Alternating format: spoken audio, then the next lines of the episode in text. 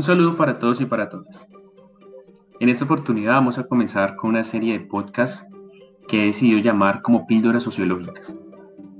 En esta serie vamos a hacer una revisión de algunos autores y conceptos que nos permitirán dinamizar y comprender mejor el cambio social.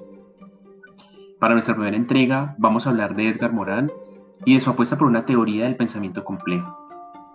Esta mirada, que a la vez es epistemológica, ética y metodológica, nos invita a abandonar la mirada habitual del pensamiento que busca reducir los problemas sociales al tratamiento exclusivo de una sola ciencia.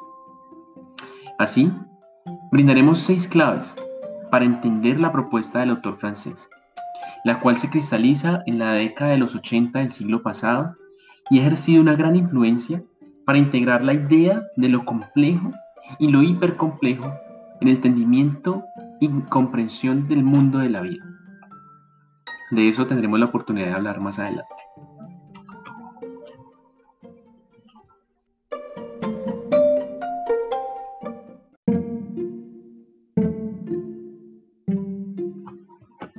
Arranquemos entonces con nuestra primera clave. Este sociólogo francés propone que la sociología debe ser más cautelosa con su pretensión cientificista. ¿Y por qué hace esta propuesta? La hace porque el paradigma científico busca aislar ese ingrediente subjetivo, es decir, el nivel comprensivo del mundo de la vida. Pero la sociología, por el contrario, debe alejarse un poco de esa mirada y darle un papel más protagónico a la comprensión humana. Esto significa reconocer que el humano está en el centro de la explicación y de la comprensión sociológica. Podemos decir que es una constante. Sin embargo, ese elemento humano se caracteriza por ofrecer una rica diversidad debido a su capacidad de autonomía. Y de esta manera, como los hombres y las mujeres son tan variados y tienden a la equivocación, entonces tendremos una sociología que sitúa al azar y a la incertidumbre como elementos constitutivos de la sociedad, haciendo que ésta tenga la posibilidad de tomar por distintos rumbos. Y con esto, entonces comenzamos a dejar atrás esa idea de que la sociedad es una máquina que determina lo que cada individuo es y la posición que ocupará.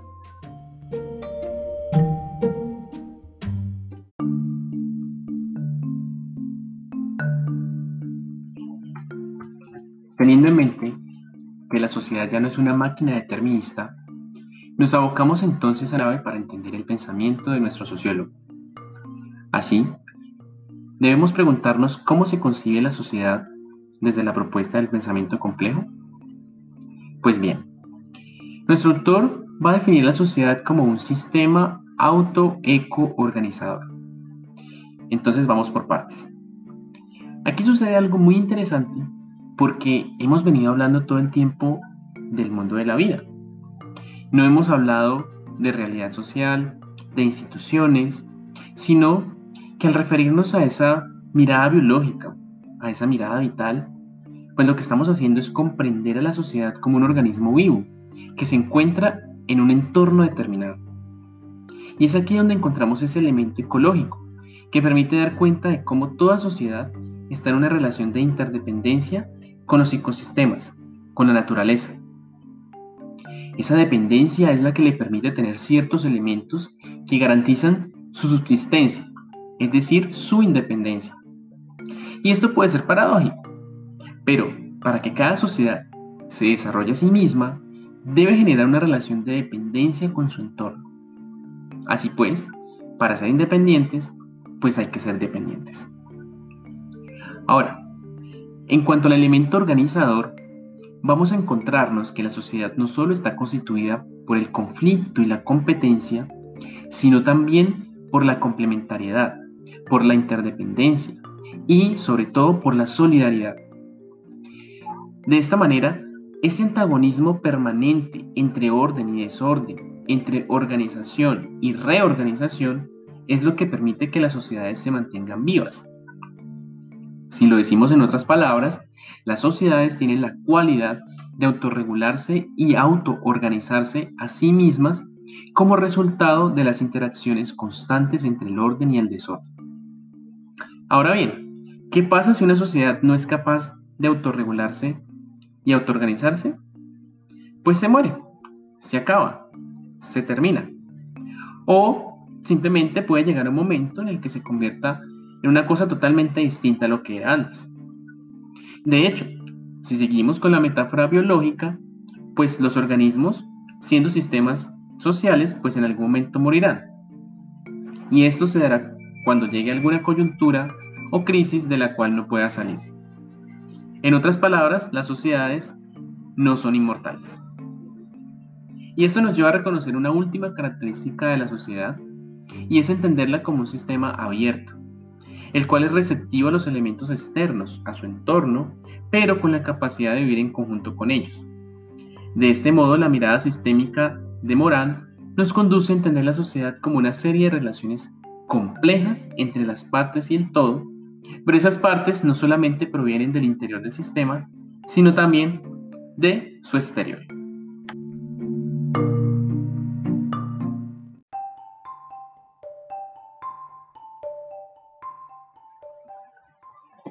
La tercera clave para entender a nuestro autor consiste en trascender dos tendencias que marcaron la tradición disciplinar de la sociología en el largo siglo XX. La primera de esas tendencias consiste en la mirada racionalizadora y delimitante de la sociología. Morán propone que debemos eludir esta pretensión de pensar el tema cerrado que se entiende en sus propios términos, algo así como lo que propone Niklas Luhmann al hablar de que la sociedad genera su propio lenguaje para entenderse y hacerse a sí misma. De esta manera, Morán no concilia mucho con la idea de esa mirada autorreferencial y autopoética que nos trae Luhmann. Su propuesta estará más centrada en proponer una sociología que vaya más allá de la mirada racionalizadora y que reconozca la presencia de múltiples miradas para entender lo social. Y eso se logra reconociendo, por un lado, el papel de los individuos, de los cuales ya venimos hablando y enunciando su importancia, dado que en ellos podemos encontrar una de tantas causas del cambio, es decir, de la morfogénesis. Por otro lado, la trascendencia de esa mirada tradicional también consiste en reconocer que la sociología necesita de un método interdisciplinar, porque es a través de múltiples lentes que vamos a comprender y apreciar la complejidad del mundo de la vida. En esa medida, los sociólogos debemos aprender el lenguaje, las prácticas y los supuestos que hay detrás de la historia, de la política, de la economía, de la demografía, de la cultura, y de toda una serie de orientaciones disciplinares que nos permitirán ampliar el horizonte de entendimiento de la sociedad. Aquí, nuevamente, encontramos esa mirada holística que tanto defiende el autor. Y bueno, la segunda tendencia que Morán nos invita a revisar consiste en la compartimentación de la sociología. El desarrollo de la, de la, disciplina, principalmente después de la Segunda Guerra Mundial, comenzó a ver el surgimiento de investigaciones acotadas y de subdivisiones disciplinares que lo que hicieron fue atomizar el hecho social. De este modo, comenzamos a ver el surgimiento de campos como la sociología política, la sociología económica, la sociología de la música, la sociología de los medios, la sociología del ocio, la sociología del deporte, la sociología del arte, en fin. Este acotamiento y subespecialización de la mirada sociológica, según Morán, hace que múltiples interrelaciones escapen, lo cual deriva en la generación de subcampos de estudio que dejan de lado la complejidad y la posibilidad de amplios horizontes de de explicación y comprensión del hecho social.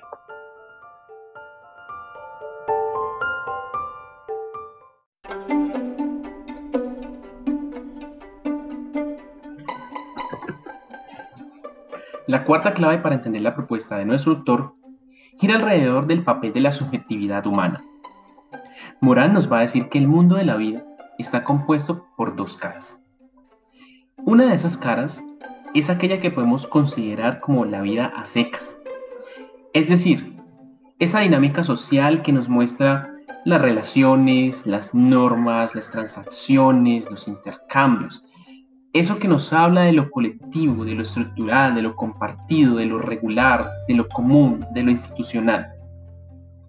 La otra cara es lo concerniente a la vida cotidiana, a lo que le pasa a cada individuo en su devenir diario, en su día a día, en ese nivel micro, si lo queremos llamar de alguna manera. La sociología ha tendido a separar estos dos elementos, incluso a enfocarse solo en lo primero y a despreciar, desdeñar o subestimar lo segundo, esa mirada del individuo. Pero Morán nos dice que ambas dimensiones son inseparables y el elemento que las une es la subjetividad humana.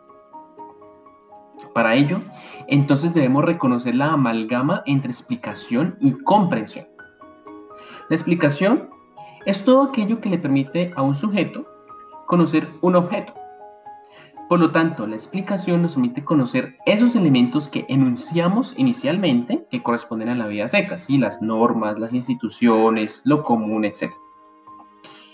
Ahora, la explicación tiene ese sentido de objetividad, tiene ese aire de retomar los supuestos del cientificismo.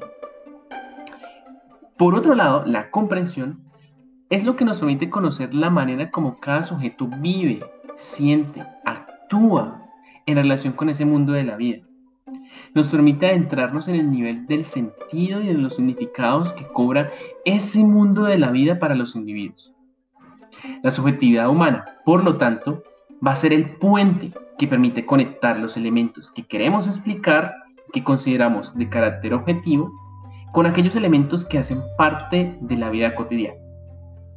Esto lo vamos a ver más claramente cuando en nuestra quinta clave hablemos acerca del rol del sociólogo.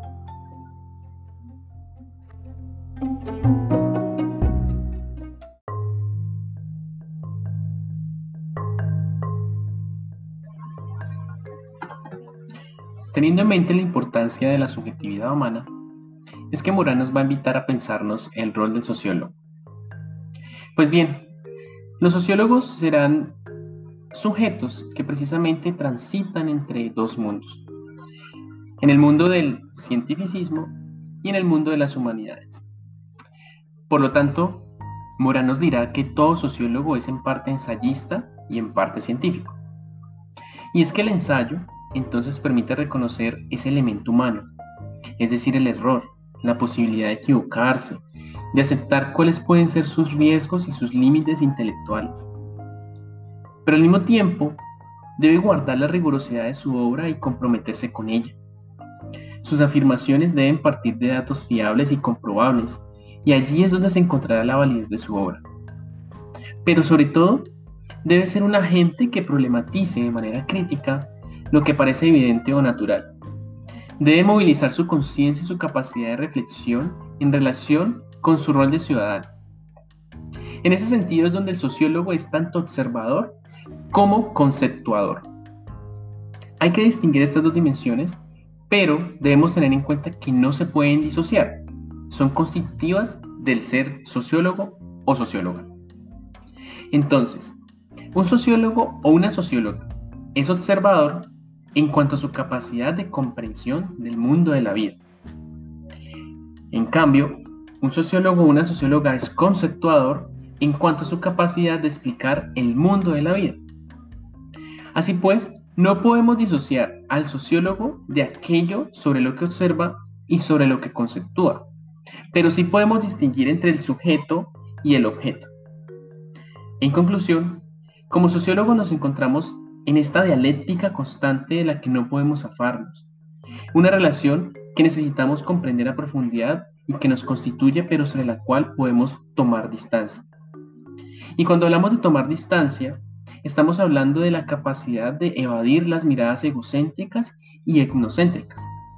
Es esa toma de conciencia la que hace que el sociólogo esté en una constante lucha que busca el reconocimiento de su subjetividad para poder resistir en y desde ella.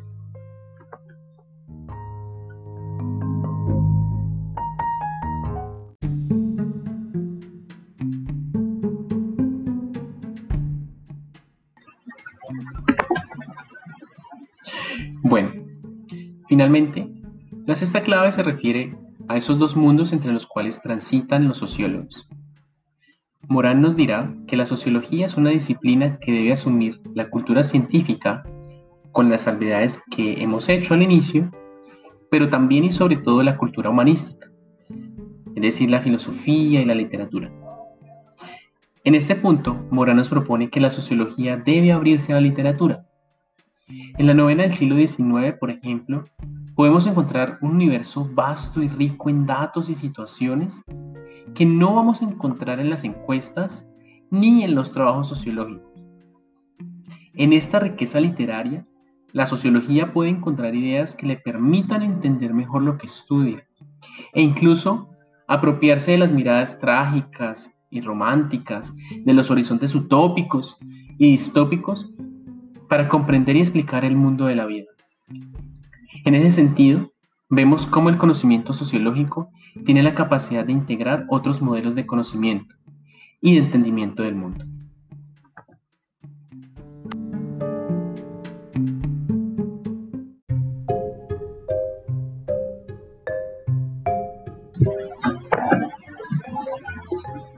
Hemos llegado al final de esta primera entrega y hemos visto cómo la comprensión humana, la subjetividad y el papel de los individuos, su autonomía, son elementos centrales en la teoría del pensamiento complejo de Edgar Morin. Quisiera que pudieran reflexionar acerca de lo que significa que la sociedad se organice y se reorganice a sí misma, acerca de esa tensión y constante vaivén entre el orden y el desorden, entre el conflicto y la complementariedad. Quisiera que nos detuviéramos un momento a pensar en las implicaciones de una metodología interdisciplinar para estudiar el mundo de la vida y que también pensáramos y reflexionáramos en qué significa que los sociólogos y las sociólogas luchen y resistan desde su vida. Teniendo en mente todo esto, entonces preguntémonos, ¿cómo nos ayuda la sociología de Morán a comprender el cambio social? Nos vemos después.